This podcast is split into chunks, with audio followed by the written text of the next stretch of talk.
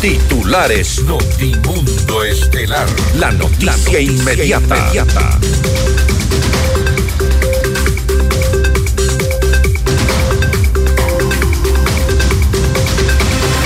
A los 74 años fallece el expresidente de Chile, Sebastián Piñera, tras un accidente aéreo.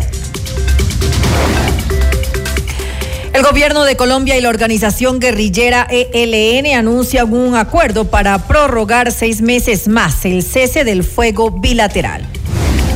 En las noticias nacionales, la Asamblea Nacional no aprueba el incremento del IVA al 15%, pero da paso al impuesto a las utilidades de la banca, el incremento al impuesto a la salida de visas y la contribución de las empresas en materia de seguridad.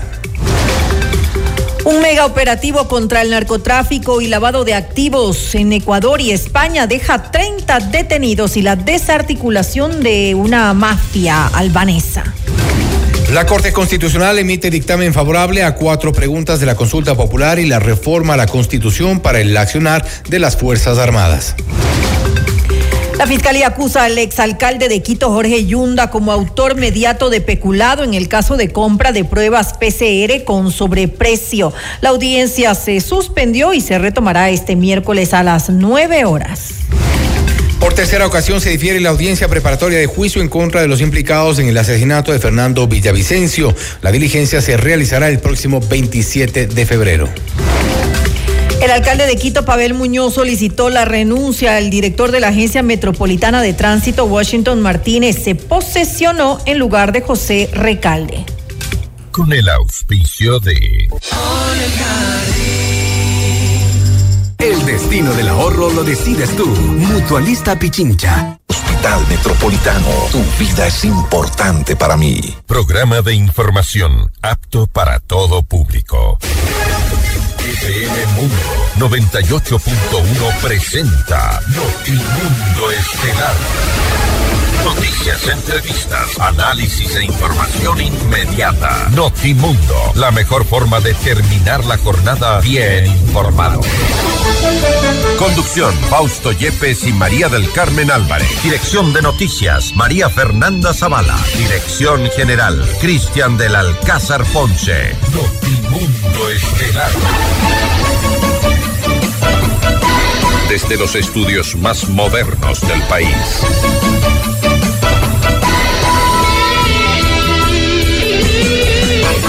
Todavía se, hay incertidumbre en la Corte Nacional de Justicia respecto de la máxima autoridad. Por hoy ha caído en acefalía una vez que no se ha confirmado la prórroga en funciones de Iván Saquicela en caso de la presidencia. No obstante, para esta tarde se han convocado varios jueces en lo que podría ser una autoconvocatoria. La decisión ha quedado en manos del Pleno de la Corte sobre a quién encargarán la presidencia de este organismo. No hay todavía definiciones, estamos al espera de más información. Amigos de Notimundo Estelar, soy Fausto Yepes y junto a María Carmen Álvarez les acompañamos los próximos 90 minutos con lo más destacado en las noticias de estas últimas horas. Una lamentable a nivel internacional. María Carmen, buenas tardes.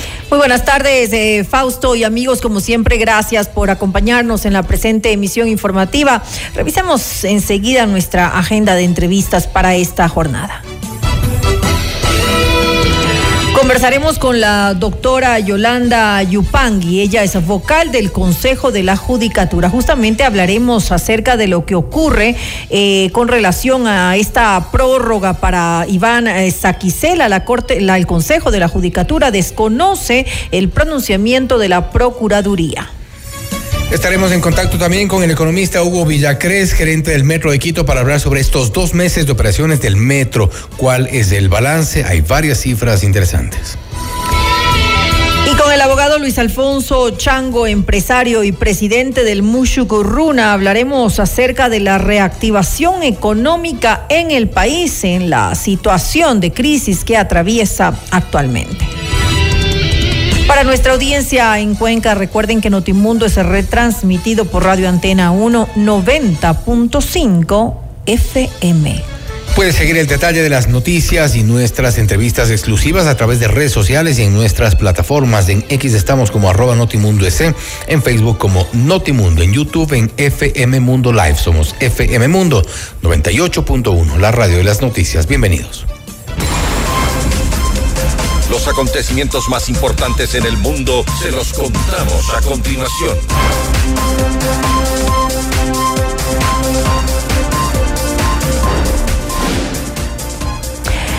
Cerca de las 15 horas de este martes, hora de Ecuador, serían las 13 eh, horas en, en Chile, el expresidente de ese país, Sebastián Piñera, falleció a los 74 años de edad tras un accidente aéreo ocurrido mientras se transportaba en un helicóptero que cayó en la localidad de Lago Ranco. Ante esto, el primer mandatario de ese país, Gabriel Boric, informó las medidas que ha adoptará el gobierno nacional durante los próximos tres días. Enseguida algo de lo que dijo. He instruido que el expresidente Sebastián Piñera sea despedido con los honores de funeral de Estado y decretado tres días de duelo nacional para honrar la memoria de quien fuera electo presidente de Chile en dos oportunidades. Para ello, he designado a nuestro ministro de Relaciones Exteriores, Alberto Van Claveren, encargado del comité para la organización de un funeral de estas características. El presidente Piñera contribuyó desde su visión a construir grandes acuerdos por el bien de la patria. Fue un demócrata desde la primera hora y buscó genuinamente lo que él creía que era lo mejor para el país. Me he comunicado en estos últimos minutos con los expresidentes Frey, Lagos y Bachelet. Y todos lamentan profundamente la partida del expresidente Piñera y harán lo posible por participar de sus funerales. Asimismo, Carolina Toá, ministra del Interior de Chile, detalló cómo habría sucedido el accidente que aparentemente se habría originado por las condiciones climáticas de la zona. Durante las horas de la tarde de hoy, Hubo un accidente, un grave accidente en el lago de Ranco, en la comuna de Futrono. En ese accidente un helicóptero capotó. En el helicóptero había cuatro tripulantes. Tres de ellos pudieron llegar por sus propios medios a la orilla, están fuera de peligro, pero no fue el caso del cuarto tripulante, que era el expresidente Sebastián Piñera. Hace pocos momentos hemos tenido la confirmación de parte de carabineros que nos indica que la Armada pudo llegar al lugar donde se provocó el accidente y recuperar el cuerpo del expresidente Piñera que ha fallecido.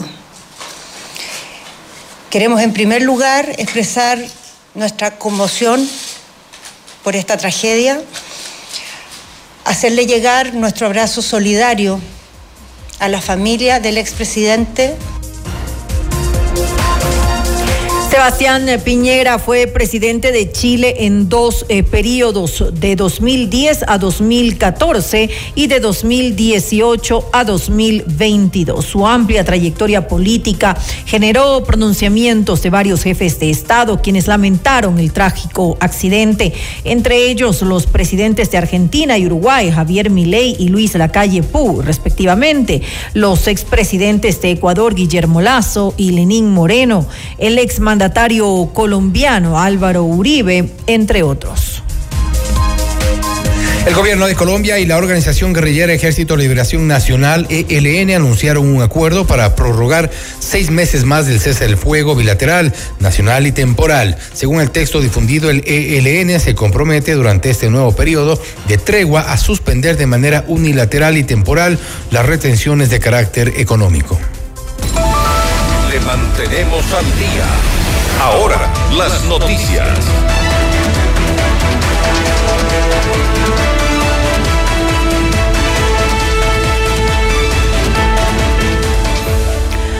Con 83 votos en contra, 43 a favor y 9 abstenciones, la Asamblea Nacional no dio paso al incremento del IVA al 13% de forma permanente y al 15% de manera temporal. Esto estaba propuesto, había sido propuesto en el proyecto de ley para financiar el conflicto armado interno que no contó con el respaldo del Partido Social Cristiano, de Revolución Ciudadana y Pachacutic. Sin embargo, el Pleno sí aprobó otros cuatro planteamientos como la aplicación de un impuesto a las utilidades extraordinarias de la banca y cooperativas de ahorro y crédito, el incremento de hasta el 5% al impuesto a la salida de divisas, la tarifa del 5% de los materiales de construcción y la contribución temporal de seguridad dirigida a las utilidades de las empresas.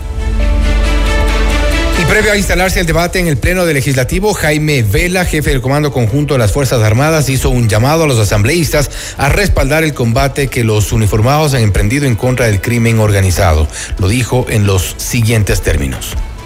La fuerza nos lo otorgan las leyes, todas nuestras capacidades, nuestros valores y compromisos inquebrantables.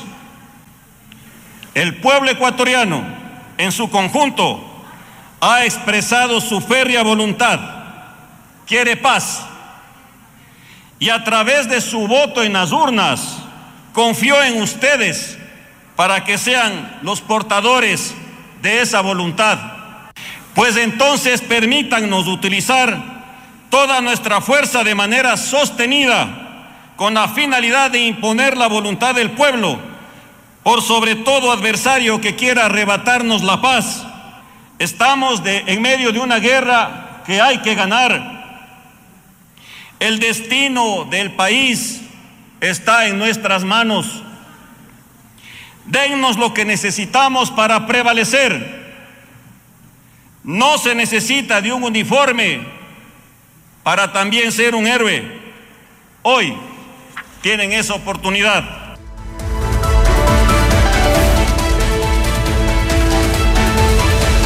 Por su parte, Valentina Centeno, asambleísta oficialista y presidenta de la Comisión de Desarrollo Económico, defendió la propuesta de incrementar el IVA y aseguró que la guerra contra el crimen organizado va más allá de lo económico y político. Para recuperar a nuestro país de la inseguridad y de la pobreza se necesita mucho más. Y nuevamente, la guerra la vamos a ganar empezando aquí, en la Asamblea Nacional. El IVA, el impuesto al valor agregado. En nuestro proyecto se sugiere incrementarlo en un punto permanente y dos puntos temporales hasta el 2026. Eso le va a permitir al Estado una recaudación de 1.300 millones de dólares anuales hasta el 2026. ¿Para qué? Para financiar el conflicto interno, para dotar a los militares y policías del implemento, del equipamiento, de la infraestructura que necesitan y también para invertir en programas sociales directamente atados a las causas de la inseguridad y la violencia y también a los efectos colaterales de la misma. De su lado, Viviana Velosa, asambleísta por la Revolución Ciudadana, hizo un llamado al presidente Daniel Novoa para que los grupos económicos más poderosos y a los que calificó como intocables sean quienes financien el conflicto armado interno. Hoy le digo con toda firmeza al presidente Novoa que no cuente con mi voto ni con el voto de la Revolución Ciudadana para seguir arrebatando el sueño o los sueños de las familias ecuatorianas. Presidente Novoa, es el momento de tocar a los intocables. Es el momento que el peso de la crisis la suman los que más tienen. Y es el momento que el Estado sea fuerte con los fuertes y no con los débiles. Este es el momento en el que la Asamblea...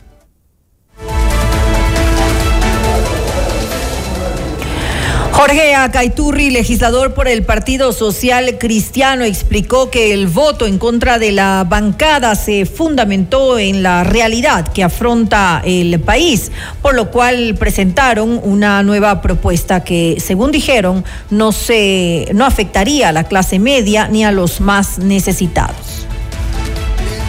Las divergencias nace la luz.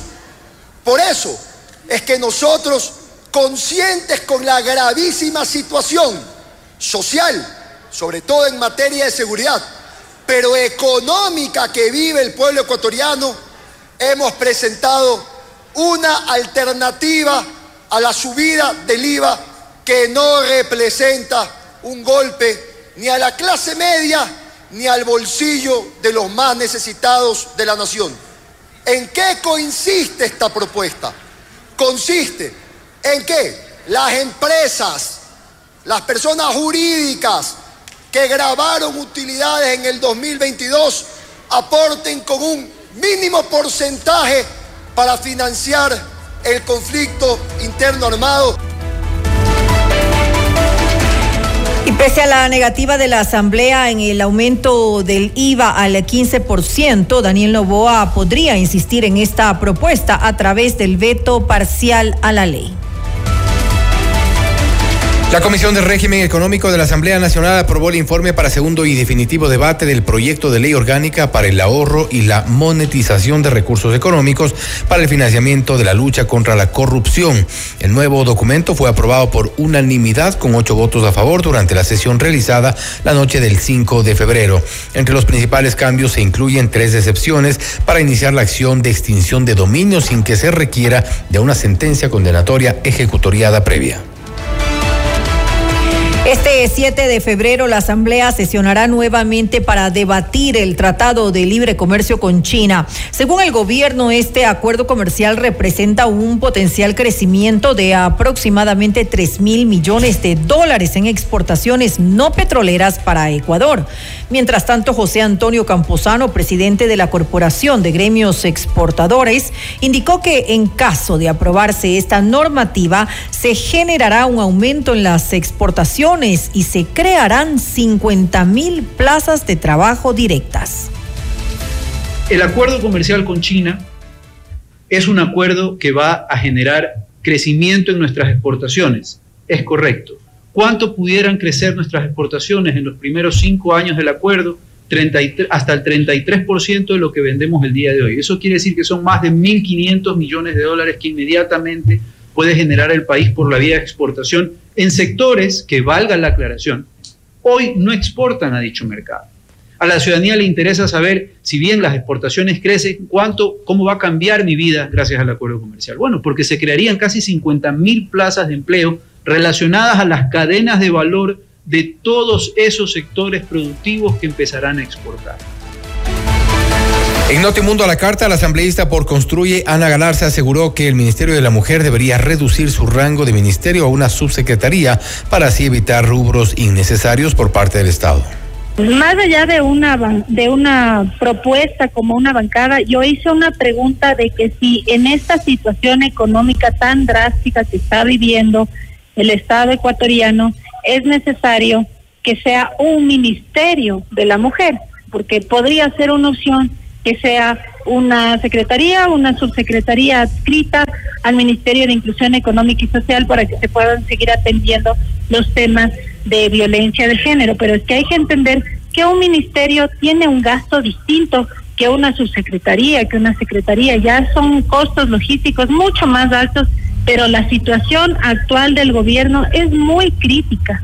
Y por eso es que hemos hablado de encontrar la manera en que se puedan seguir atendiendo los derechos, pero de una forma en la que requiera menos gastos innecesarios. Y las declaraciones de Galarza se dan luego de que la ministra de la Mujer y Derechos Humanos, Ariana Tanca, indicara que eliminar este ministerio sería darle la espalda a las víctimas de la violencia de género. La Corte Constitucional emitió un dictamen favorable a cuatro preguntas de la consulta popular que estaban pendientes de una segunda evaluación por parte del organismo. Estas están relacionadas con la extradición de ecuatorianos, justicia constitucional especializada, arbitraje internacional y reformas laborales. Sin embargo, el presidente Daniel Novoa deberá acoger cambios que implican la eliminación de palabras o párrafos dentro de los anexos y considerandos. Con esto serían 10 las preguntas que estarían en la papeleta. Asimismo, la Corte dio paso a la propuesta de reforma a la Constitución planteada por Guillermo Lazo para el rol de las Fuerzas Armadas en materia de seguridad. Usted está escuchando Notimundo. Periodismo objetivo, responsable y equitativo.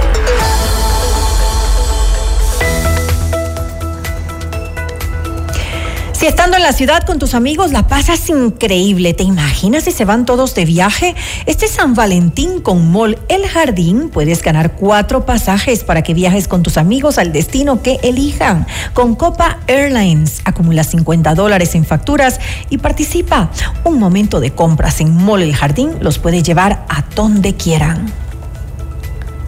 Solo con FlexiCuenta de Mutualista Pichincha no hay límites, solo posibilidades. Gana el 5.5% de interés en la única cuenta inteligente del mercado ecuatoriano. Mutualista Pichincha, tienes un sueño, construyámoslo.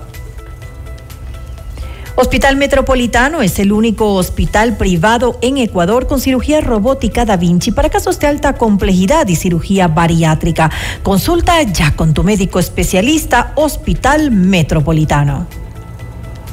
FM Mundo invita a tres parejas al Tour Prismarama con el gran León Larregui, vocalista de Zoe en Quito, el jueves 15 de febrero en el Teatro Ágora Casa de la Cultura a las 19 horas. Inscríbete ahora en fmmundo.com y en WhatsApp al 098-999-9819 con la palabra Prismarama y tus datos personales. Además, este premio incluye almuerzo en Pícaro Resto Grill. Sorteo jueves 15 de febrero en nuestros programas en vivo.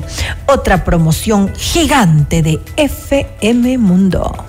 Las noticias y nuestras entrevistas exclusivas las encuentra en redes sociales y a través de nuestras plataformas. En X estamos como arroba Notimundo en Facebook como Notimundo. Puede descargar nuestra aplicación en la App Store y Google Play. Encuéntranos como FM Mundo 98.1, la radio de las noticias. Volvemos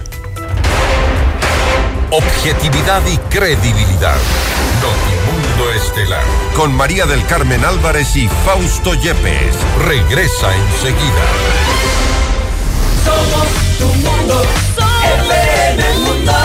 Sigue nuestra transmisión en video FM Mundo Live por YouTube, Facebook, X y en fmmundo.com. Somos FM Mundo. Comunicación 360. Inicio de publicidad. ¿Viajar, auto, casa propia? La respuesta es simple. Cumple tus metas y sueños ahorrando con planes de ahorro de Mutualista Pichincha, como el plan de ahorro Mi Retiro, que te permite ahorrar hoy para la felicidad del mañana y participar por un viaje a las Galápagos, o el plan de ahorro Mi Vivienda, para mudarte la vida que siempre soñaste y participar por el equipamiento de tu sala, cocina y comedor. En Mutualista Pichincha, el destino del ahorro lo decides tú. Mutualista Pichincha tu lucha es la nuestra. Llegó el PED Scan con inteligencia artificial al Hospital Metropolitano. Gracias a su innovadora tecnología, imágenes exactas e informes confiables, tomaremos las mejores decisiones para un tratamiento óptimo del cáncer, de manera precisa, confortable y con menor exposición a la radiación. Llámanos al 1-800-H-METRO o ingresen en hospitalmetropolitano.org. PED Scan del Hospital Metropolitano. Tu vida es importante para mí. Somos tu mundo. FM Mundo. Somos FM Mundo. Comunicación 360. Fin de publicidad. Continuamos en Notimundo Estelar con María del Carmen Álvarez y Fausto Yepes. El Pleno del Consejo de la Judicatura no reconoce el pronunciamiento de la Procuraduría sobre la prórroga de funciones de Iván Saquicela como presidente de la Corte Nacional de Justicia, así como de cuatro magistrados del organismo. Esta es la entrevista de Fausto Yepes, hoy con... En instantes nos conectamos con la doctora Yolanda Yupangui, vocal del Consejo de la Judicatura, para hablar sobre la crisis de la función judicial. ¿Existe o no la posibilidad de una prórroga para Iván Saquicela en las funciones de presidente de la Corte Nacional de Justicia? Según el Consejo de la Judicatura, no existe esa posibilidad, tanto que a esta hora se, se han autoconvocado los jueces de la Corte Nacional de Justicia y está en una sesión reservada. La decisión que podría salir de allí es que encarguen la presidencia a otro de los jueces. No obstante, no hay información sobre lo que ocurre, pero ya le consultamos cuáles son las opciones a la doctora Yupangui. Estamos ya con ella. Doctora, buenas tardes. Fausto Yepes le saluda. Bienvenida. Muy buenas tardes con usted y con todos los oyentes. Doctora, la prórroga definitivamente, eh, algo que había solicitado el presidente de la Corte Nacional de Justicia, Iván Saquicela, que le extiendan en la acción de personal para eh, confirmar su prórroga en funciones, no es ya una opción. Eh, realmente para nosotros nunca fue una opción. yo respeto mucho las decisiones del señor procurador y pienso que cuando él lo hace, lo hace razonadamente pero nosotros tenemos eh, realmente razones de peso para decir que eso eh, fue un error. Y le voy a dar, eh, bueno, son dos, son tres razones. La primera es que el doctor Saquicela hizo la consulta indebidamente. La consulta en sí está bien hecha. El problema es que él no era la autoridad que debía presentar una consulta. Sino el pleno de la Debió haber sido la máxima autoridad y la máxima autoridad de la Corte Nacional de Justicia es el Pleno, no es el solito. Entonces es el primer, la primera falla, digámoslo, digámoslo así. En segundo lugar, eh, ante, una, ante una norma obscura, ante una norma que no esté clara, sí, puede hacer el Procurador General de la Nación, pero en asuntos administrativos de entidades e instituciones de tipo administrativo. Sucede que eh, para la Corte Nacional, de acuerdo con el artículo 180, numeral 6 del Código Orgánico de la Función Judicial, se establece claramente que en el caso de que existiera norma oscura o no existiera, ellos tienen la facultad, el numeral 6, de expedir resoluciones en caso de duda o oscuridad de las leyes, las que serán generales y obligatorias, mientras no se disponga lo contrario por ley. Esta, esta disposición es la que ellos debieron haber utilizado para aclarar en el caso de que no hayan tenido la claridad suficiente. Pero en realidad eh, hemos investigado un poquito más y este tipo de actitud, de acciones ya las han realizado. Una muestra de esto es una resolución número 12 y de recién, del año, del año pasado nada más, del 2023, en el que habiendo la obscuridad de la ley respecto solo a un término, la palabra localidad, se reunió el pleno de la Corte y le dieron, en base al 180 numeral 6, le dieron la interpretación y la claridad necesaria. Adicionalmente, el, artículo 13 de la, ley eh, de la Procuraduría General del Estado establece que sin perjuicio de las facultades, facultades que está reconociendo eh, la propia ley de la Procuraduría, de la función legislativa, de la Corte Constitucional y de la función judicial determinadas en la Constitución, solo ahí el Procurador General del Estado podrá asesorarles. Es decir, nosotros estamos dentro del grupo de excepción. Ahora bien, el doctor Saquicela incluso nos envió un oficio al Consejo de la Judicatura pidiéndonos que en calidad de órgano administrador administrativo de la Corte Nacional de Justicia le emitamos eh, la, acción, de acción de personal como presidente. No, no podemos. ¿Por qué? Porque es la propia Constitución la que establece que es el Pleno de la Corte Nacional de Justicia quien de entre sus miembros elige el presidente.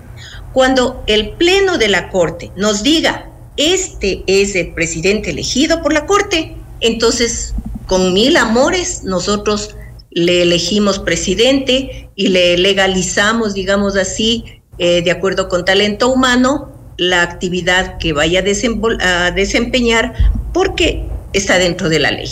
Ahora, en este caso, doctora Yupangui, yo creo que es importante eh, destacar dos hechos. El uno, que el 4 de febrero los eh, cuatro jueces eh, titulares ya terminaron su periodo. Ellos están, tampoco aplicaría para ellos la prórroga.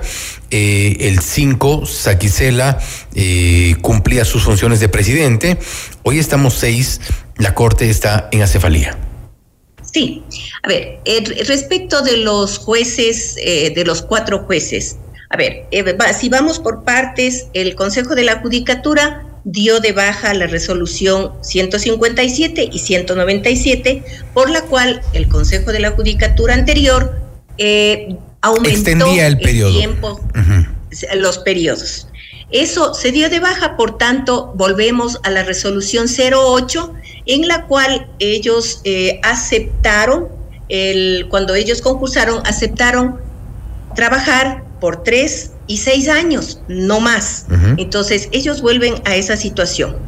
No es aplicable tampoco la consulta, ¿por qué? Porque en realidad la ley, ¿qué es lo que, qué es lo que dice?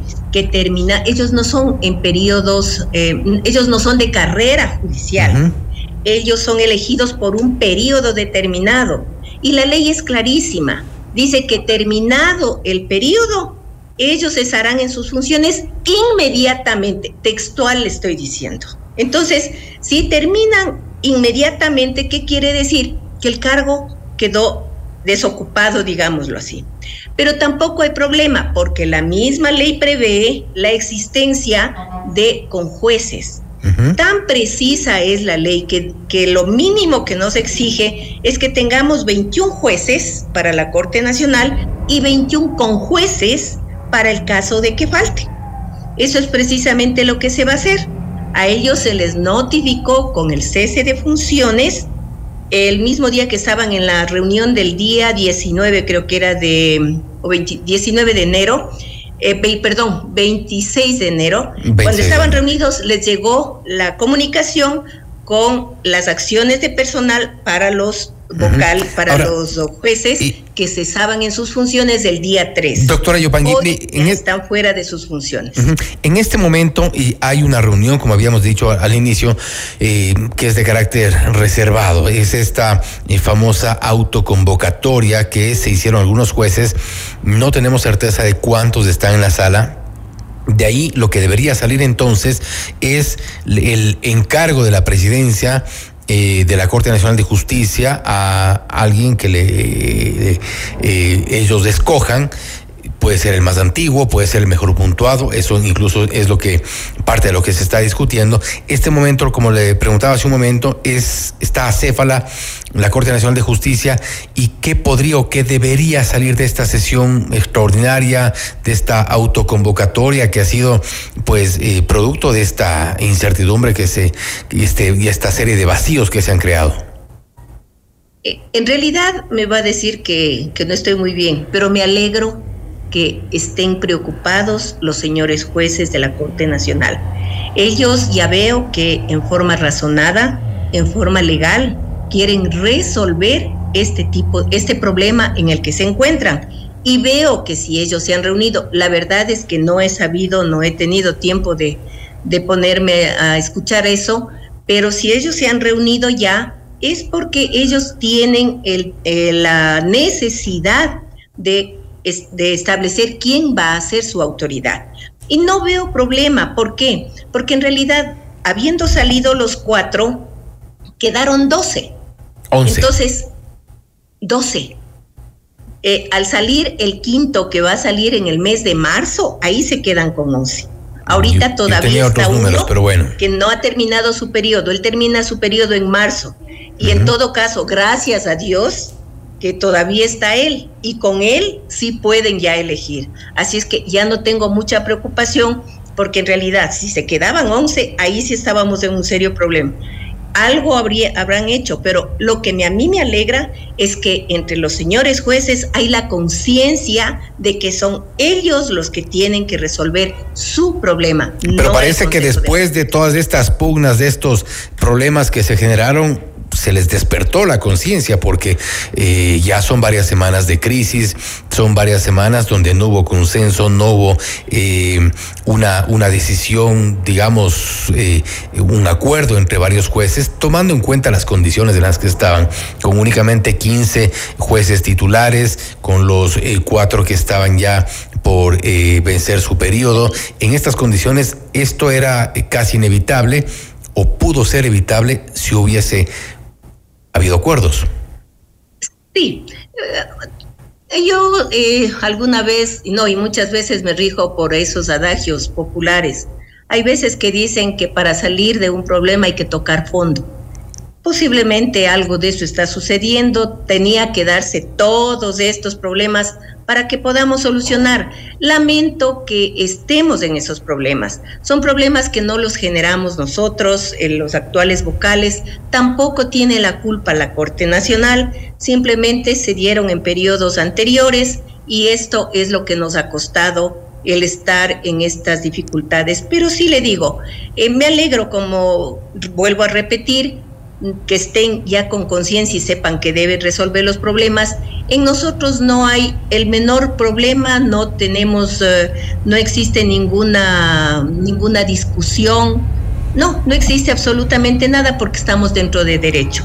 Y eh, nuestra función es cumplir con lo que nos establece la ley y eso es lo que estamos haciendo y yo espero que ahora se solucione. Tengamos fe en que se va a solucionar ahora. Es cuestión de decidirse por quién va a ser el presidente, nos comunican al Consejo y las cosas volverán a su estado normal. ¿Por qué? Porque existe el número suficiente de conjueces para llenar esos vacíos que existen actualmente.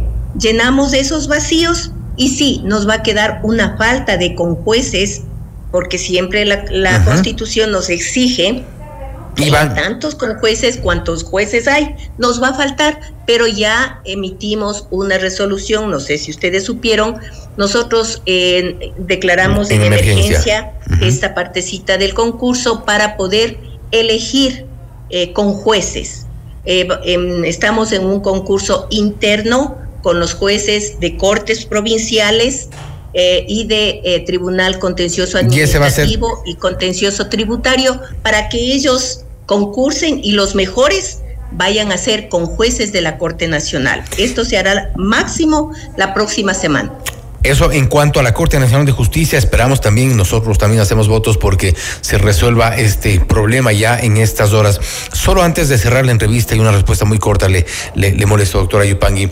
Y ¿Hasta cuándo le van a seguir convocando a Javier Muñoz a las sesiones? ¿Hasta cuándo eh, vamos a, seguirle pagando el sueldo a alguien que está en la cárcel? Y no me refiero únicamente a Javier Muñoz, también se, se ha informado que o una de las funcionarias de la judicatura eh, que está involucrada en el caso Metástasis, detenida igual, también cobra sueldo.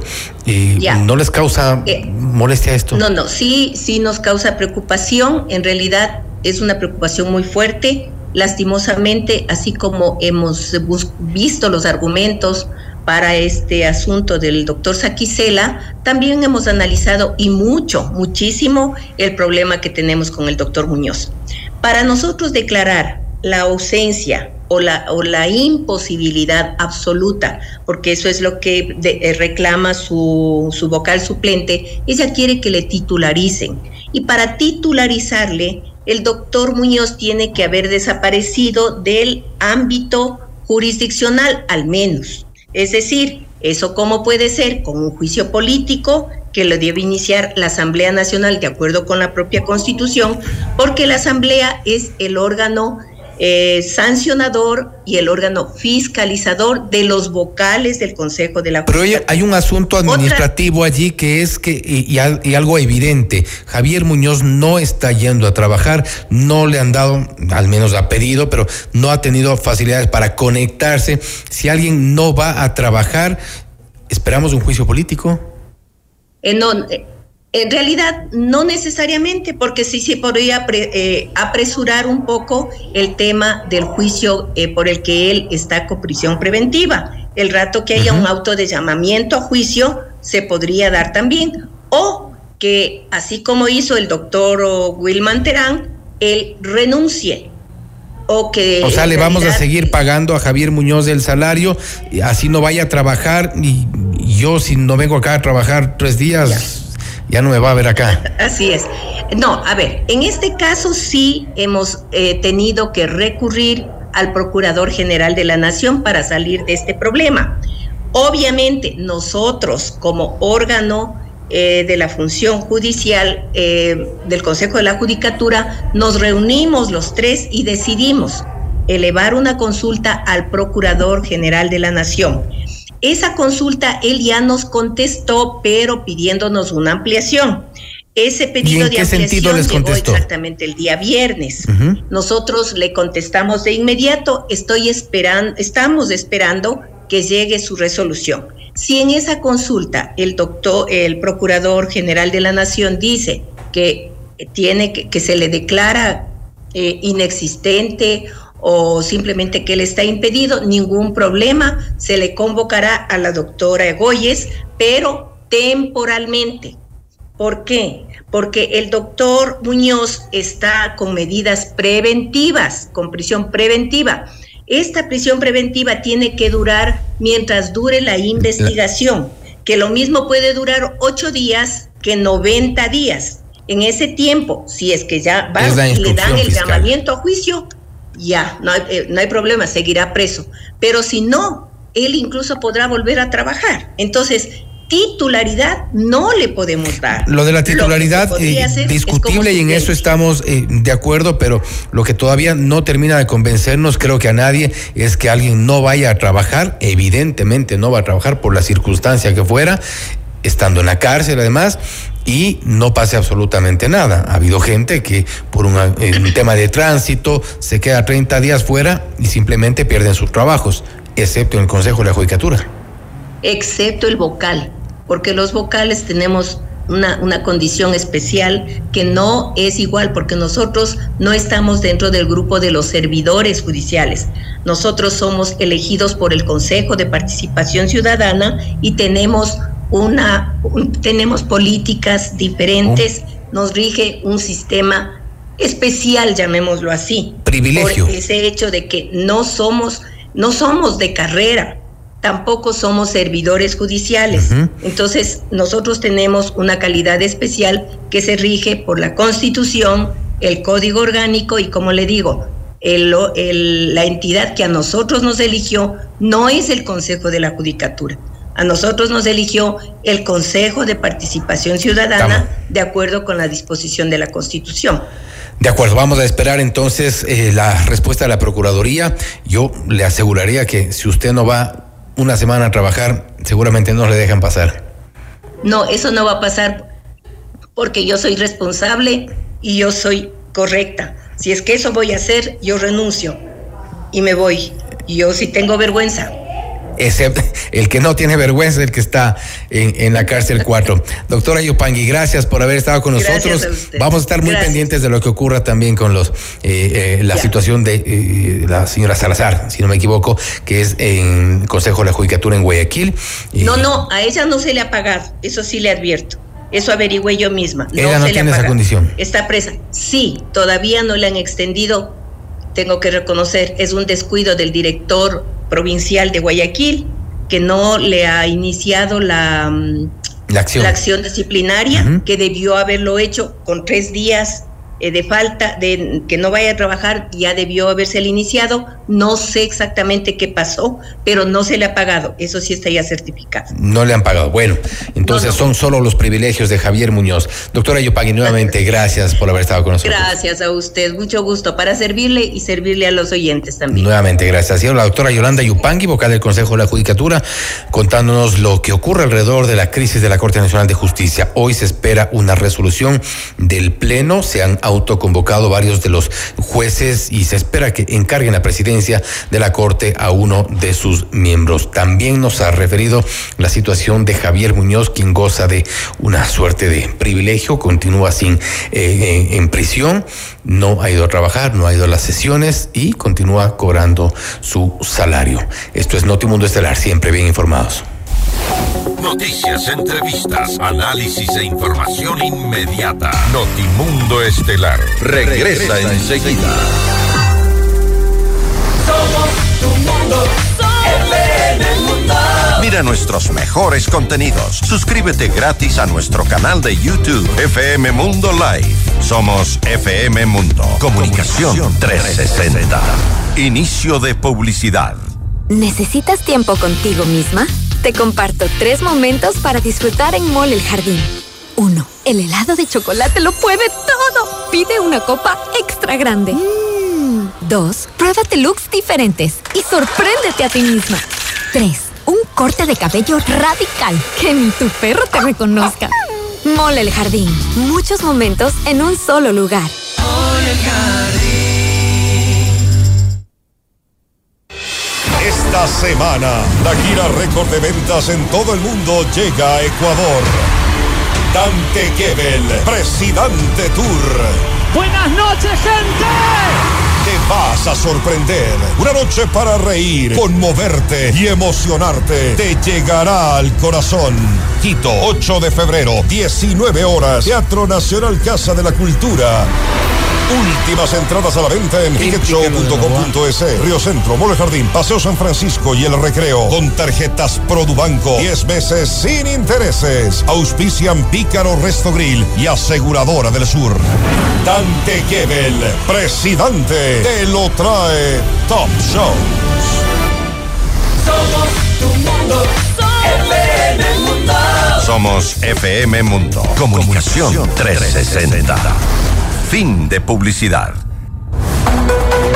Continuamos en Notimundo Estelar con María del Carmen Álvarez y Fausto Yepes. En dos meses de operación, el Metro de Quito registró más de 8 millones de viajes con una gran afluencia de personas en las 15 estaciones ubicadas en toda la capital. La noticia requiere profundidad. En Notimundo están los protagonistas de la noticia. En los estudios de FM Mundo estamos con Hugo Villacrés, gerente del Metro de Quito, para hablar sobre estos dos meses de operación del metro en la capital. ¿Cuál es el balance?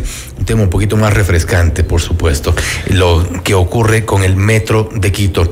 Cifras ¿Esperabas, economista? Bienvenido. ¿Qué tal, Fausto María del Carmen? Buenas noches. Un saludo a la gente que nos escucha y nos ve a través de FM Mundo.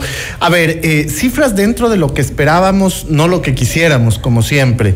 Digamos, cuando uno hace un análisis de lo que ha sucedido estos dos primeros meses, uno podría empezar refiriendo en diciembre una ilusión movilizadora y una ilusión movilizadora que llega a transportar 4.434.000 personas o viajes. Mientras que para el mes de enero esta cifra cae, cae a 3.841.000. Se evidencia claramente en la estadística el descenso que existe sobre todo entre el 9 y el 14 de enero, producto de, lo, de la, inseguridad que el país tuvo que vivir. De hecho, registramos las cifras más bajas de viajeros. Llegó a registrarse en uno de los días. ¿Le asusta eh, quizá a la gente eh, eh, el entrar en el metro tomando en cuenta que podría y es algo que se dijo en los primeros días, pudo ser un objetivo de estos grupos? Yo creo que al contrario, más bien la gente se contagia del nerviosismo en superficie cuando entra y eso eh, se puede ver, por ejemplo, en la, en la encuesta de calificación que hace el usuario de Metro. En el mes de diciembre nos calificó en seguridad 9,6 sobre 10. Para el mes de enero baja ligeramente a 9,4. Eso tiene que ver con la incertidumbre que se vivía en superficie. Y claro, va acompañada también de estos datos datos que mencionábamos hace un momento, estos datos de la fluctuación hacia abajo del promedio diario de viajeros, es decir, pasamos de 143 mil en diciembre a 123 mil viajeros. Y por supuesto, yo digo que es un motor o es de algún modo un elemento que sensibiliza lo que ocurre en la economía en la ciudad de Quito en el mes de enero versus diciembre. Fue un mes muy dinámico, un mes en donde se reactivó la economía, la ilusión movilizadora que generó el metro. Enero se caracterizó por un periodo de recesión, si se quiere, por un periodo en donde la gente prefirió eh, terminar su jornada laboral e ir inmediatamente a sus casas. En, otro, en otros, eh, digamos, en otros casos, otras personas hicieron trabajo desde casa y acuérdese también que los estudiantes estuvieron con, eh, clases, virtuales. clases virtuales. Entonces son elementos que sin duda influyen en la movilización, pero la movilización también se convierte en un termómetro de lo que ocurre en la economía del país. Ahora bien, este, si bien se, ha, se ha reducido, esperan sin duda imagino un incremento ya porque la gente comienza a familiarizarse. Veo también entre las cifras eh, algo interesante. Se mueven prácticamente en, números iguales hombres y mujeres. Exactamente, Fausto. A ver, nosotros esperamos que de no ocurrir nada extraordinario, febrero y marzo nos permitan estabilizar la demanda. Si a mí me pregunta a priori explorar una cifra hacia futuro, es decir, proyectar, yo creo que estaremos hablando de entre 135 y 140 mil viajeros diarios, la proyección ya sin tener ningún otro elemento adicional, es decir, simplemente... Esperando que no haya eventos nuevos. Exacto. Ahora, eh, evidentemente nosotros caminamos hacia un proceso también en superficie que va a ser importante. Esto que es multimodalidad es y adicionalmente es intermodalidad, lo cual va a permitir incrementar aún más la demanda. Nosotros eh, proyectamos terminar este año con 200 mil viajeros diarios y claro, eh, ese objetivo se va a cumplir siempre que existan eh, deshabilitadas ciertas restricciones, que hoy por hoy son restricciones. Estos elementos creo que son importantes también, lo que usted mencionaba, el 50% de personas que se mueven son hombres, el 50% son mujeres y uno por un momento tendría que definir, y esto es algo que hicimos igual en el boletín, cuál es el perfil predominante de los usuarios de metro. Son personas de entre 18 y 30 años, en general jóvenes. Jóvenes son la mayoría, ¿verdad? Que, que provienen en esencia del sur, de sobre todo la estación Origen Quitumbe y que se dirigen hacia La Carolina y hacia eh, Iñaquito, es decir, a las dos estaciones que están acá cercanas a la radio. Eso tiene que ver con que acá hay un centro comercial y financiero y la gente seguramente viene a trabajar, pero también hay gente que se moviliza hacia la Universidad Central.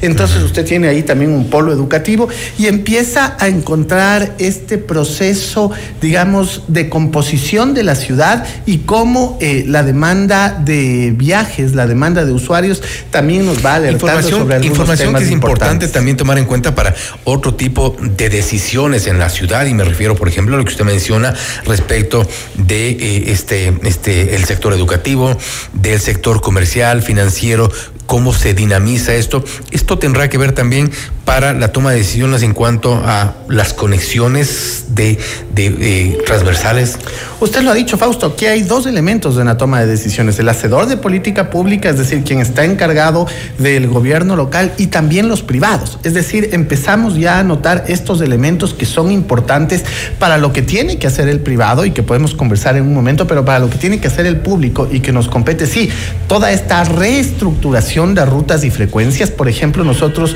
en una encuesta, porque esto se basa en información que proviene del sistema de recaudo y una encuesta origen-destino. En una encuesta origen-destino preguntamos cuál es la estación más frecuente de origen. Cuatro de las cinco estaciones están en el sur, Quitumbe, Morán Valverde, Recreo Solanda y Labrador en el norte. Y las estaciones destino más frecuentes son San Francisco, Universidad Central, Iñaquito, Labrador, Elegido y Carolina. Y digo ahí, en un caso me van a decir seis. Sí, porque hubo un cambio de estación entre mes y mes. Y San Francisco también decayó de el- del punto de origen que había tenido en diciembre, decayó para enero. ¿Por qué? Porque necesitamos reactivar el turismo con algunos otros elementos a más de los que existen en términos históricos. Y también se ve, por ejemplo, eh, que la demanda tiene un comportamiento cíclico. Si usted analiza las curvas de diciembre, enero, va a encontrar que de, eh, de lunes a viernes tiene un crecimiento, cae sábado y domingo. Y nuevamente vuelve desde lunes y va creciendo. El día con más afluencia es el día viernes. El día con menos afluencia es el domingo. ¿Qué quiere decir? Que tenemos que reactivar, eh, digamos, algunos sitios turísticos. Hemos hablado del centro histórico, pero también hay que hablar de este centro, que es el centro comercial y financiero. Las actividades que se pueden hacer en la Carolina y el trabajo que ahí está pendiente. La gran cantidad de actividades que pueden estar centradas en esta parte, me refiero al sector de la Carolina, son de carácter privado. Ahí tiene mucho que hacer el municipio. Por supuesto, yo creo que ahí hay un proceso que ya se lo está haciendo el alcalde Pavel Muñoz, acuérdese que es planificador y en ese sentido, pues eh, ha articulado muchas conversaciones con el sector privado, porque esto va desde gastronomía, pasando por eventos culturales, generando eventos deportivos, eventos artísticos, tiene que ver con la seguridad, tiene que ver, por ejemplo, con este planteamiento que usted recordará hace algunos veces del tema de la tribuna, De retirar esa sí. tribuna, más bien cambiar todo esto, volverle una, una zona mucho más peatonal y también unas, exactamente, una zona dinámica con actividad y participación del sector privado. Hay que creer firmemente que el sector público de algún modo dota de las posibilidades, pero el que invierte es del sector privado. Al fin del día, eh, la llave mágica es una confluencia entre lo público y lo privado para reactivar estos sectores que no solo dinamizarán la demanda de metro, sino que finalmente generará un empoderamiento de la gente del espacio público. Y esa es la mejor manera de... Es un poco interesante también lo que, lo que se, eh, el, debate que se generó alrededor de la propuesta de eliminar la tribuna de los chiris. Vemos ahora mismo, está, es una zona oscura y para quien puede estar pasando por ahí hasta peligrosa, eh, no, no le genera ningún tipo de atractivo. Y esto puede ser también parte de la toma de decisiones. De alguna forma con estas cifras, y, y se me vino algo a la mente, el metro está hablando. Exactamente. De hecho, lo que nosotros pretendemos es no simplemente quedarnos en los boletines que van a ser de carácter mensual, sino que adicionalmente a eso, a partir del mes de julio, agosto, tener en plataforma directa para que la gente pueda consultar los datos de evolución real, para que la academia nos ayude también a investigar, para que el sector privado pueda tomar decisiones, para que el sector público proponga decisiones. Invertir, por ejemplo. Exactamente. Que lo que tienen que ver es con lo que usted dice. O sea, nosotros pensamos, por ejemplo, en la sostenibilidad financiera de Metro y por un momento decimos qué lindo sería tener dos operaciones urbanas gigantes, una al norte y una al sur para empezar y pensamos en el labrador, pensamos en el sector del recreo, operaciones urbanas grandes, de, para que la gente me entienda, estoy pensando en aquello muy parecido a lo que ocurre con el ecopark, pero en un lugar en donde usted no necesita un vehículo porque tiene una boca túnel de estación, eh, tan pronto sale a superficie, algo parecido a lo que se hace en ciudades como Hong Kong, como Washington, es decir, es esto no es inventar el agua tibia y esto de hecho ayuda a la sostenibilidad financiera futura del metro, pero sobre todo nos genera una ciudad con mayor convivencia pacífica y con más elementos para hacer y disfrutar en el día como en la noche. ¿Hay acuerdos con el sector del transporte para esta eh, generación de nuevas frecuencias y estas conexiones que son, creo que, parte del complemento? Esta, esta es una pregunta bien interesante, Fausto, eh, y yo invito acá, más allá de que sé que el secretario de Movilidad mantiene las reuniones necesarias, yo invito acá a pensar en la economía pura. Y en la economía pura, cuando hablamos de bienes, hablamos de sustitutos y complementarios. Los bienes sustitutos son aquellos que tienden a brindarnos un mismo servicio o los servicios sustitutos. Entonces, si yo tengo un metro y norte-sur y aparte tengo otras frecuencias yendo norte-sur, estamos siendo sustitutos, de alguna manera una competencia que no se corresponde además porque el metro tiene ciertos niveles que lo dice el... Y dada la forma de la ciudad tampoco, tampoco Exactamente. En cambio, eh, el llamado fundamental acá es a no ser sustitutos, sino a ser complementarios. ¿Y cómo somos complementarios? Generando rutas y frecuencias, sobre todo oriente-occidente, y circuitos cerrados que permitan alimentar las estaciones de metro y de esa manera incrementar la demanda. Así ganamos todos, porque el metro necesita tener mayor demanda para su sostenibilidad financiera. ¿Y hay apertura del sector del transporte? De hecho, yo entiendo que sí, de las conversaciones que ha avanzado el secretario de Movilidad, existe esa apertura, pero además eso tiene una lógica atrás. Que caso contrario usted perdería, porque le doy otro dato que también surge de la encuesta. Fíjese cuando usted le pregunta qué modo de transporte utilizaba antes de la primera línea de metro. El 37% le dice que el bus público de administración privada. El trolebús le dice un 19%, esto en diciembre, estas cifras se invierten en enero, el 32% le dice trolebús y el 29% bus eh, público de administración privada. ¿Qué quiere decir? Que de alguna manera la gente sustituyó el uso del bus o inclusive del trole por metro. Entonces, ¿qué necesitamos? Complementariedad para que la ciudad optimice recursos. Y aquí en esta parte de la entrevista, de la entrevista que se hace hay un dato bien curioso y que a mí me invita a reflexionar hacia bien en la ciudad de Quito. En el mes de diciembre, el 13% de los 4 millones de viajeros dicen que sustituyeron el vehículo privado y esa cifra se incrementa en el mes de enero al 17%. Eso, Fausto, significa que entre 8 y 11 mil vehículos se quedaron en sus casas durante el mes de diciembre y enero. Fíjese si esto no será bueno en términos de contaminación, en términos de tránsito, en términos de movilidad. A veces no lo sentimos, pero... Exactamente, ahí están las, como usted dice, las cifras están hablando por sí solas y además el nivel de confianza es de, digamos, 95% de confianza, más o menos un 5% de margen de error y la encuesta empieza a ser consistente en el tiempo y como se la va a hacer de características mensuales, pues nos permitirá ratificar esto que vamos viendo ya en los primeros meses de función. ¿Se ha logrado la cultura del metro? Creo que es un camino por recorrer. La primera parte eh, está relacionada con los medios de pago. Quito, Quito por 29 años pensó en caminar a un modo digital de pago. Es decir, la primera tarjeta de transporte surge hace 29 años y era del trolebús, una tarjetita verde. Pero esa tarjeta no tuvo mucha demanda, digamos, o no se promocionó lo suficiente. En lo que va el metro, en estos dos meses hemos entregado 158 mil tarjetas ciudad. ¿Eso qué implica? Que estamos cambiando de eh, los pagos analógicos a los pagos digitales y eso es cultura metro.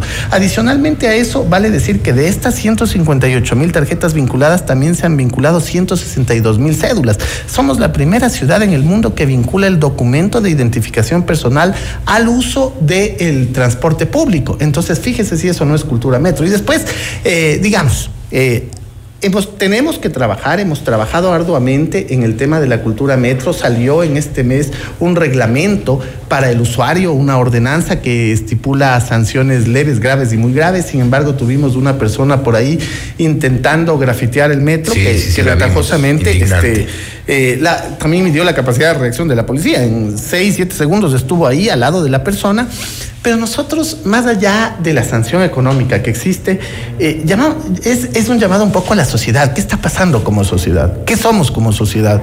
Eh, una sociedad que, que, invierte dos mil millones y que enseguida alguien, y además alguien joven, decide grafitearla. ¿Qué está pasando con la cultura en la casa, con educación en la casa, con educación en escuelas, en colegios? Y a partir de toda esta idea... Con ese sentido de propiedad también, ¿no? De las cosas. Y a partir de esto surge algo... Las imágenes justo Para nosotros importante que es la escuela metro. Y los amigos se le fueron. Exacto. Es que, es que piensan que hacen eh, un tema, eh, digamos, digno de hazaña. Y ya cuando ven el tema mal parado, entonces la gente huye y finalmente se queda simplemente el agresor, en este caso a las instalaciones de metro.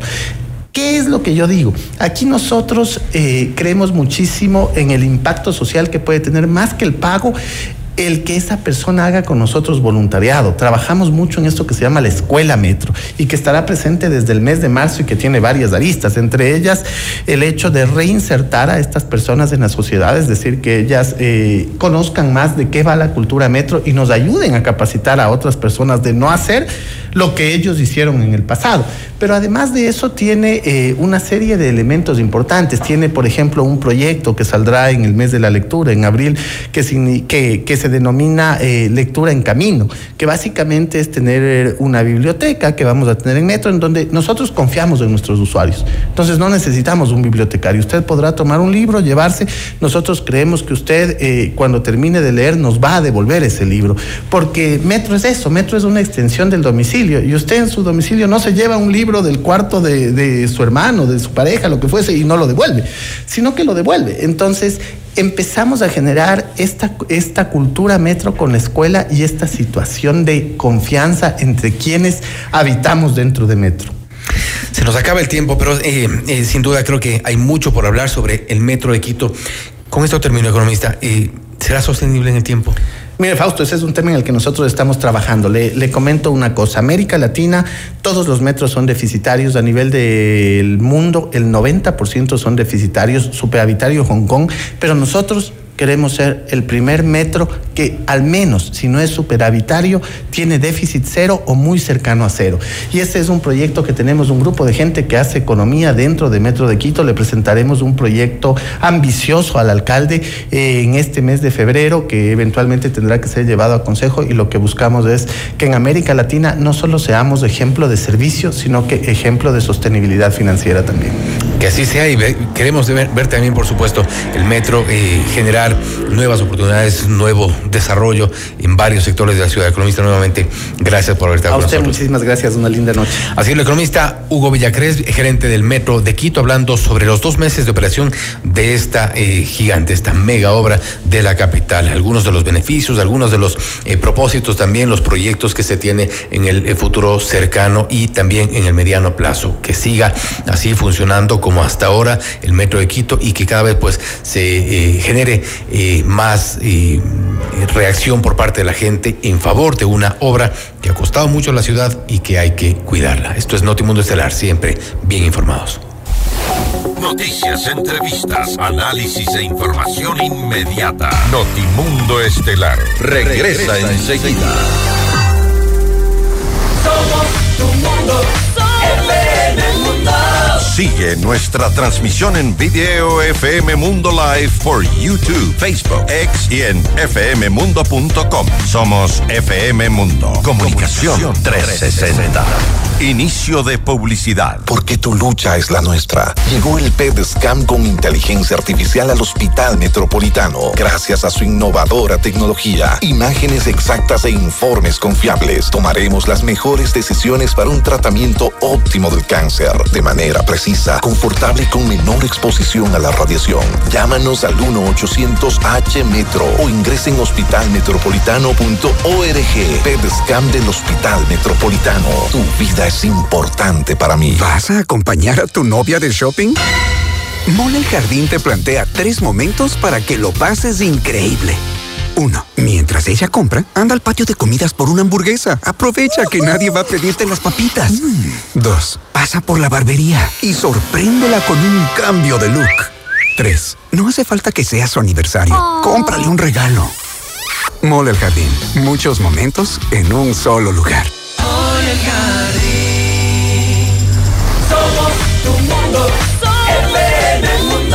Somos FM Mundo. Comunicación 360.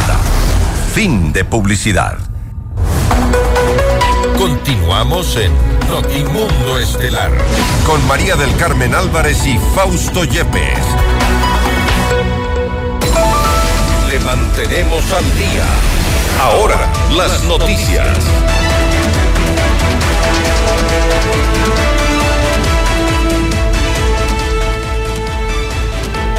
Actualizamos la información luego de que la Asamblea no aprobara el aumento del IVA al 15%. El presidente Daniel Novoa emitió la objeción parcial al proyecto de ley orgánica para enfrentar el conflicto armado interno. Con esto, el primer mandatario se ratifica en el incremento del impuesto al valor agregado, que en ningún caso podrá ser inferior al 13% ni mayor al 15%. Lo hecho por Novoa tiene la finalidad de mejorar el texto propuesto en función de su aplicación objetiva y de entendimiento pleno.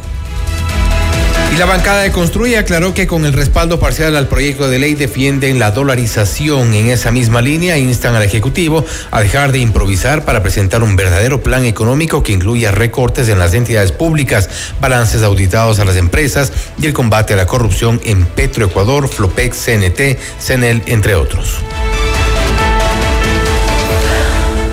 Vamos con otra información. Un duro golpe al narcotráfico y al lavado de activos se dio desde tempranas horas de este martes 6 de febrero. Tras dos años de investigaciones, se logró desarticular una organización criminal liderada por el albanés Dritan G, quien ha sido vinculado a Rubén Cherres, asesinado el pasado 30 de marzo del 2023.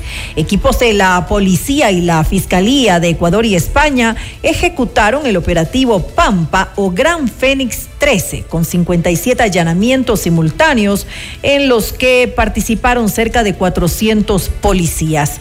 William Villarroel, director nacional de investigación antidrogas de la policía, indicó que el grupo transnacional traficaba drogas a España, Bélgica, Países Bajos y Turquía, lugares desde donde se distribuía el alcaloide hacia toda Europa.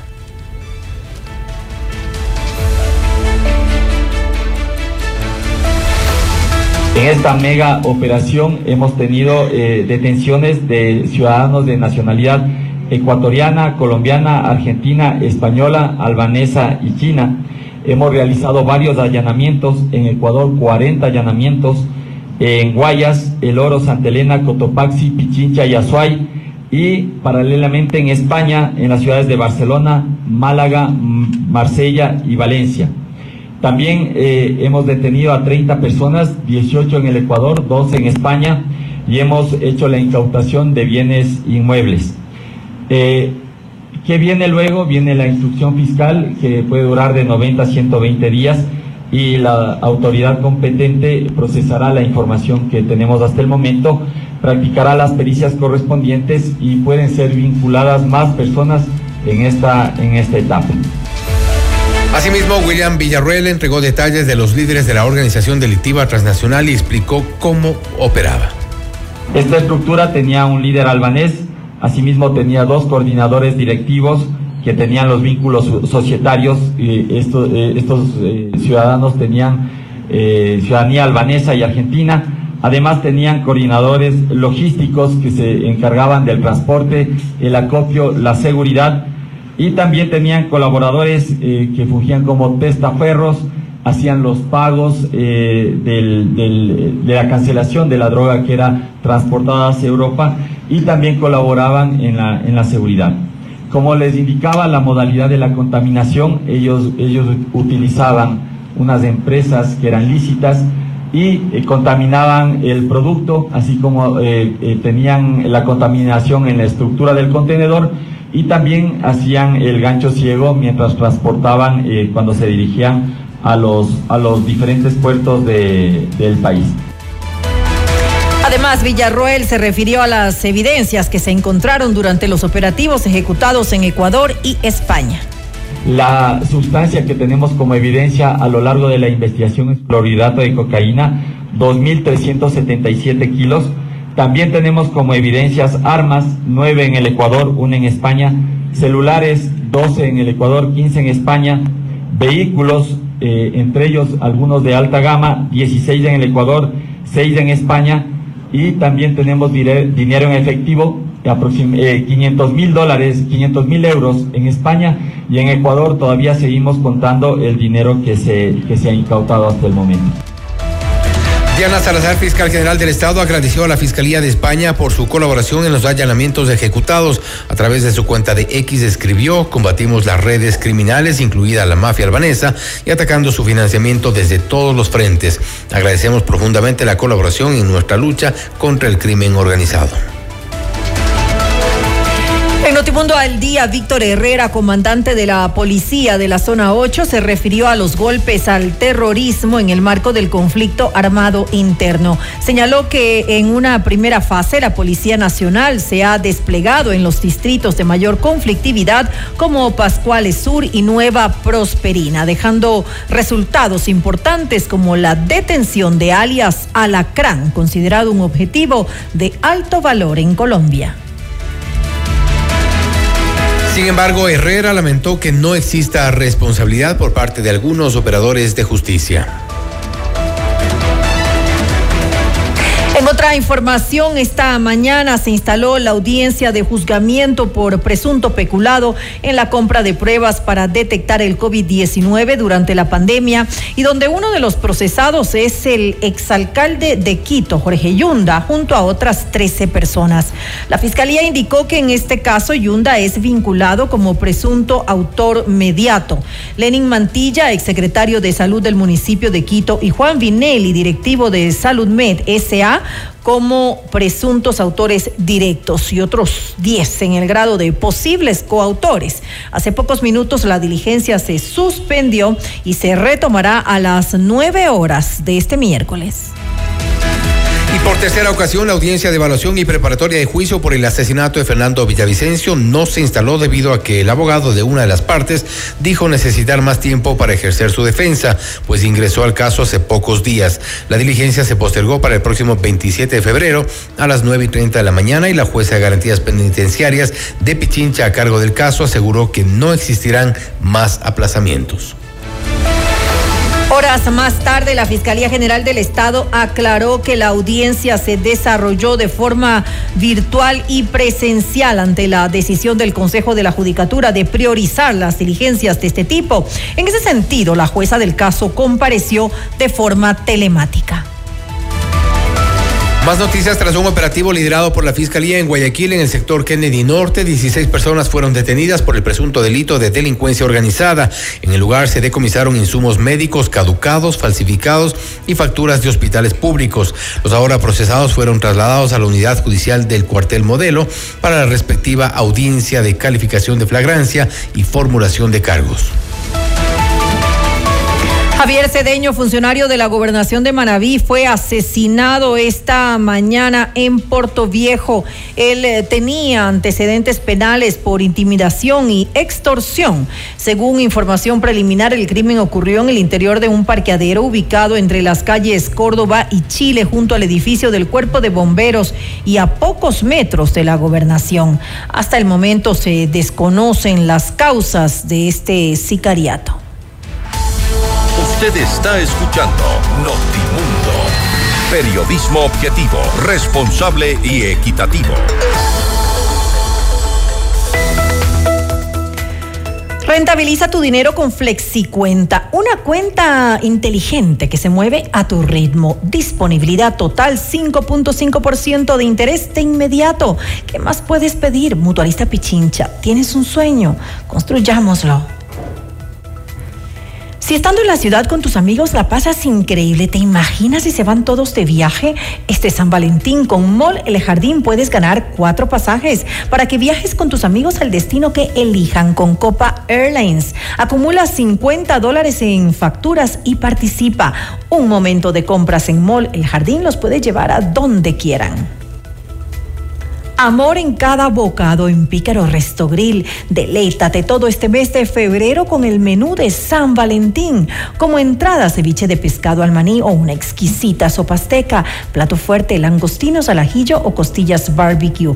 Y como postre, un delicioso strudel de manzana o un cheesecake de frutos rojos por 20 dólares. Esto incluye ya los impuestos. Estamos en Cristóbal Gangotena, Isabela Católica. Puedes reservar al 099 074 00 00. Pícaro, las cosas ricas de la vida. Objetividad y credibilidad. Notimundo Estelar. Con María del Carmen Álvarez y Fausto Yepes. Regresa enseguida. Somos tu mundo. FM Mundo. Mira nuestros mejores contenidos. Suscríbete gratis a nuestro canal de YouTube FM Mundo Live. Somos FM Mundo. Comunicación 360. Inicio de publicidad. ¿Viajar, auto, casa propia? La respuesta es simple. Cumple tus metas y sueños ahorrando con planes de ahorro de Mutualista Pichincha, como el plan de ahorro Mi Retiro, que te permite ahorrar hoy para la felicidad del mañana y participar por un viaje a las Galápagos, o el plan de ahorro Mi Vivienda, para mudarte la vida que siempre soñaste y participar por el equipamiento de tu sala, cocina y comedor. En Mutualista Pichincha, el destino del ahorro lo decides tú. Mutualista Pichincha. ¿Necesitas tiempo contigo misma? Te comparto tres momentos para disfrutar en Mall El Jardín. 1. El helado de chocolate lo puede todo. Pide una copa extra grande. 2. Pruébate looks diferentes y sorpréndete a ti misma. 3. Un corte de cabello radical que ni tu perro te reconozca. Mall El Jardín. Muchos momentos en un solo lugar. Somos tu mundo. FM Mundo. Somos FM Mundo. Comunicación 360. Fin de publicidad. Continuamos en Notimundo Estelar con María del Carmen Álvarez y Fausto Yepes. Le mantenemos al día. Ahora, las noticias.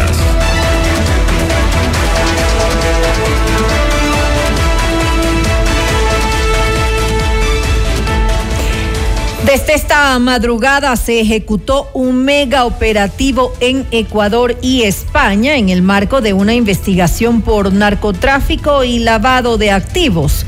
El lunes 5 de febrero, el expresidente de la República, Rafael Correa, publicó un mensaje alertando que la fiscal Diana Salazar se viene con todo para tratar de involucrarnos esta vez en narcopolítica. El pasado 13 de diciembre, Correa también advirtió sobre los allanamientos que preparaba la Fiscalía en el caso Metástasis. Tras la publicación, varios involucrados en la trama de narcotráfico y delincuencia organizada lograron fugarse. La Fiscalía General del Estado lideró una operación de búsqueda en las quebradas de Guápulo y Gualo en el norte de Quito para dar con el paradero de Hernán Mendoza Velázquez, quien está desaparecido desde el pasado viernes 26 de enero. En esta nueva diligencia participaron equipos del Cuerpo de Bomberos de Quito. Entre estos dos sectores se tiene el último registro mediante cámara de seguridad del hombre de 30 años de edad. El jefe del Comando Conjunto de las Fuerzas Armadas, Jaime Vela, se reunió este martes con el comandante de la Guardia Nacional de Estados Unidos para firmar un nuevo acuerdo de cooperación internacional, esta vez con el objetivo de mejorar la operatividad de la institución en las acciones de respuesta en caso de desastres naturales. En lo que va del 2024, solo en la capital, la Policía Nacional ha incautado 164 armas de tipo industrial y artesanal. De acuerdo con el subcomandante de la Policía del Distrito Metropolitano de Quito, Juan Orquera, la eficacia de esta operatividad se dio gracias al estado de excepción y la declaratoria del conflicto armado interno. Esta misma cifra en 2022 fue de 662, mientras que, mientras que en 2023 bajó a 571. Washington Martínez, teniente coronel de la Policía Nacional en Servicio Pasivo, asumió la dirección general de la Agencia Metropolitana de Tránsito en reemplazo de José David Recalde. Este cambio se da tras el pedido del alcalde de Quito, Pavel Muñoz, quien lo posesionó la mañana de este martes. En el acto, el burgomaestre solicitó una administración limpia y sin vicios, así como un cambio en temas de tránsito y seguridad vial. Uno de los temas que más se criticó a la anterior administración fueron los piques ocurridos en la avenida de los Chiris en diciembre del pasado 2023. La gobernación del Guaya señaló que los eventos masivos de más de 400 personas están prohibidos en toda la provincia. Con esto, las intendencias del Ministerio de Gobierno aprobarán únicamente la realización de actividades cuyo aforo sea inferior a esta cifra. El alcalde de Guayaquil, Aquiles Álvarez, detalló que de momento 14 solicitudes están siendo procesadas para su aceptación. Donde este consejo no permiso para la noche amarilla ni la explosión azul. Por supuesto, dentro de los 14 eventos que tenemos registrados, 10 en Guayaquil, 4 que suman 14 en la provincia de Guayas, eh, eventos que no superan los 400, las 400 personas que son consideradas, considerados no masivos, el intendente podrá explicar en su momento en esta rueda de prensa referente a recibir eh, eh, algún, alguna solicitud para algún Pese a las alertas de la policía y las Fuerzas Armadas, los eventos por carnaval sí se realizarán en Cuenca. En Notimundo al Día, Cristian Zamora, alcalde de la ciudad, insistió en que los protocolos de seguridad se han redoblado y que existen condiciones para garantizar la integridad física de los asistentes. Nosotros planteamos los diferentes planes del día viernes, sin embargo el día sábado recibimos por parte del órgano competente esta suerte de mm, sugerencia que la acogimos de la mejor manera, obviamente, en donde se haga estos temas exhaustivos o más profundos dentro de los planes de seguridad. Como eso recibimos el día sábado, se trabajó el sábado, el domingo y esto fue entregado el lunes en la tarde es decir, posterior a una rueda de prensa que indicaron en donde habría una sugerencia de que no se lleven adelante. Pero yo lo que he pedido, estimado Fausto, ese momento, es de que nos digan con hechos fácticos, fácticos, no con criterios, porque yo también puedo dar un criterio de cualquier cosa, con hechos fácticos, cuáles son los argumentos para que una de las instituciones pueda sugerir aquello, que siempre estamos abiertos a escuchar, a poder mejorar, a sentarnos a la mesa y construir, pero eso no me han hecho llegar.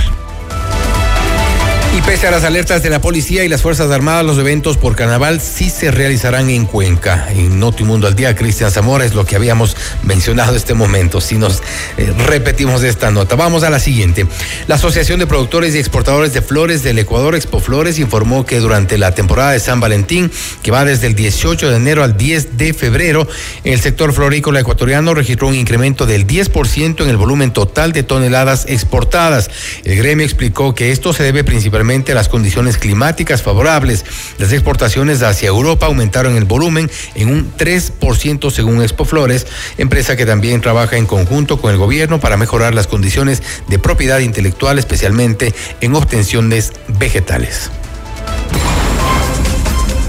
Los acontecimientos más importantes en el mundo se los contamos a continuación.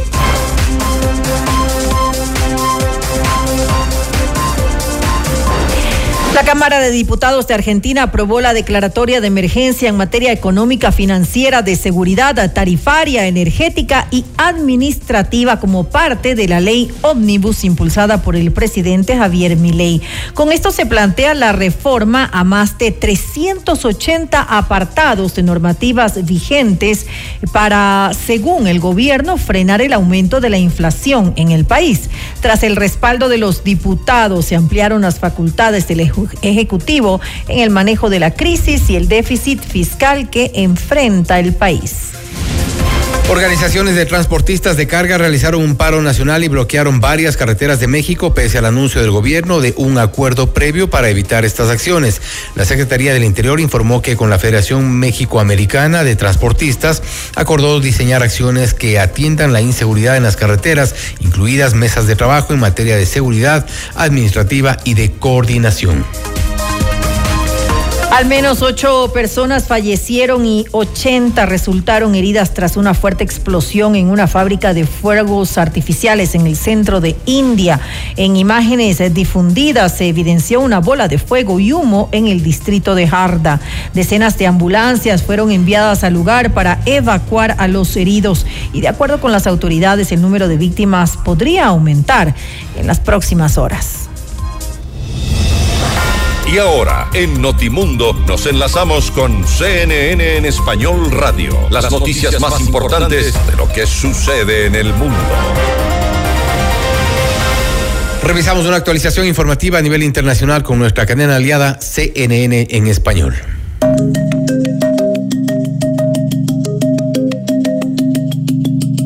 Hola, soy Alejandro Murakami desde la Ciudad de México y estas son las cinco cosas que debes saber a esta hora.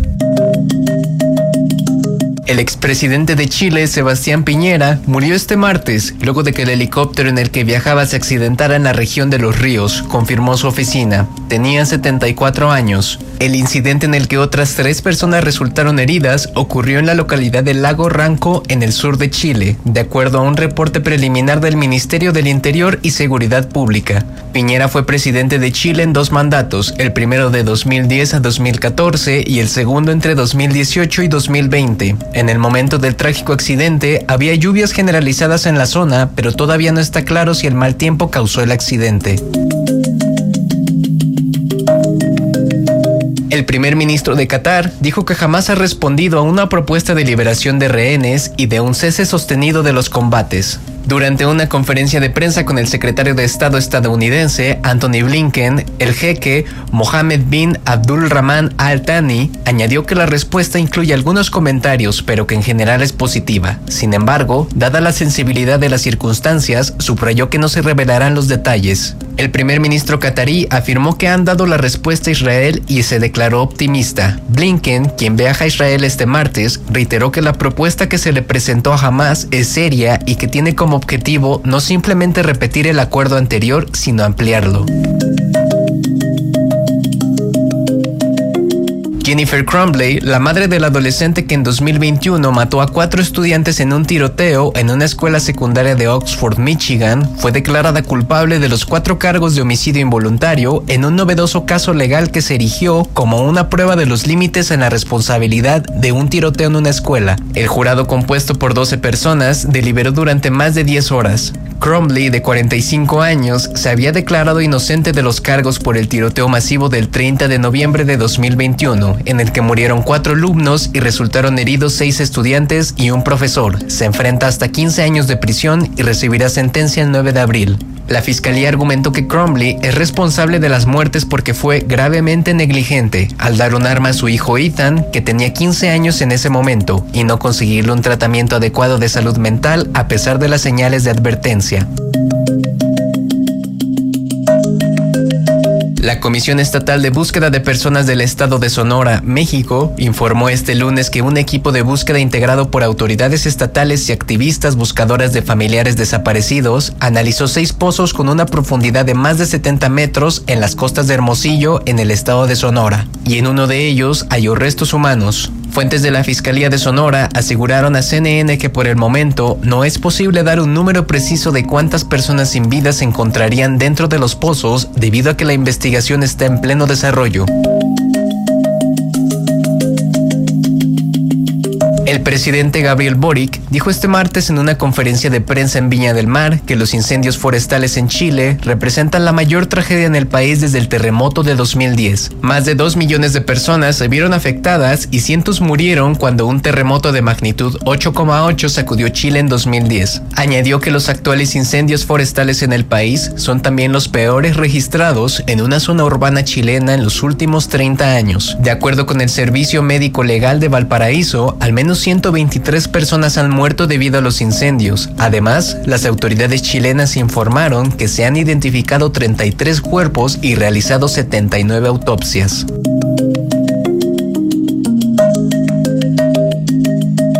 Eso es todo en esta edición de CNN 5 Cosas. Para más información sobre estas historias y conocer las últimas noticias, siempre puedes visitar cnne.com diagonal 5 Cosas. Desde la Ciudad de México, les informó Alejandro Murakami. Sigan conectados e informados a través de cnne.com.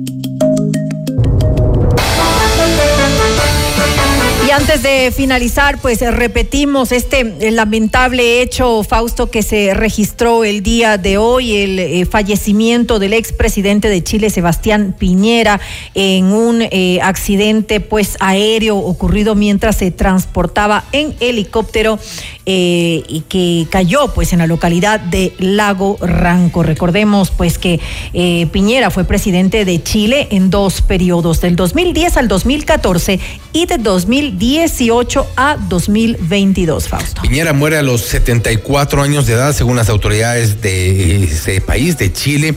Han dicho que tendrá todos los honores y reconocimientos republicanos que merece. El presidente Boris ya ha instruido que se realice un funeral y también ha decretado los tres días de duelo nacional. La muerte de Piñera así ha tenido también la reacción de varios eh, mandatarios de todo el mundo con esta eh, solidaridad por lo que ha ocurrido en Chile. Muere a los 74 años de edad, producto de este accidente en helicóptero lamentable pues esta noticia que se registró este hecho el día de hoy. Y también queremos pues pedirles eh, disculpas. Habíamos anunciado una entrevista con el abogado Luis Alfonso Chango empresario y presidente del Mushuk Runa. Sin embargo eh, lamentablemente no pudimos pues eh, comunicarnos con él a pesar de que había sido confirmada pues su su presencia su participación en, en este en este noticiero había el compromiso. En todo caso, vamos a, averiguar qué fue lo que ocurrió. Hasta aquí las noticias en Notimundo Estelar. Volvemos mañana con más información, entrevistas y, por supuesto, reacciones. Estén atentos a FM Mundo 98.1. Una muy buena noche para ustedes. FM Mundo 98.1 presentó Notimundo Estelar. Noticias, entrevistas, análisis e información inmediata. Notimundo, la mejor forma de terminar la jornada bien informado. Conducción, Fausto Yepes y María del Carmen Álvarez. Ingeniería de sonido, Mauro Olivo. Coordinación y redacción, Fernanda Utrera. Redacción y redes sociales, Daniel Ocaña. Esteban Cislema. Dirección de noticias, María Fernanda Zavala. Dirección general, Cristian del Alcázar Ponce. Notimundo Estelar. Se prohíbe la reproducción total o parcial de este programa sin previa autorización de FM Mundo. Notimundo Estelar, con el auspicio de... El destino del ahorro lo decides tú. Mutualista Pichincha. Hospital Metropolitano, tu vida es importante para mí.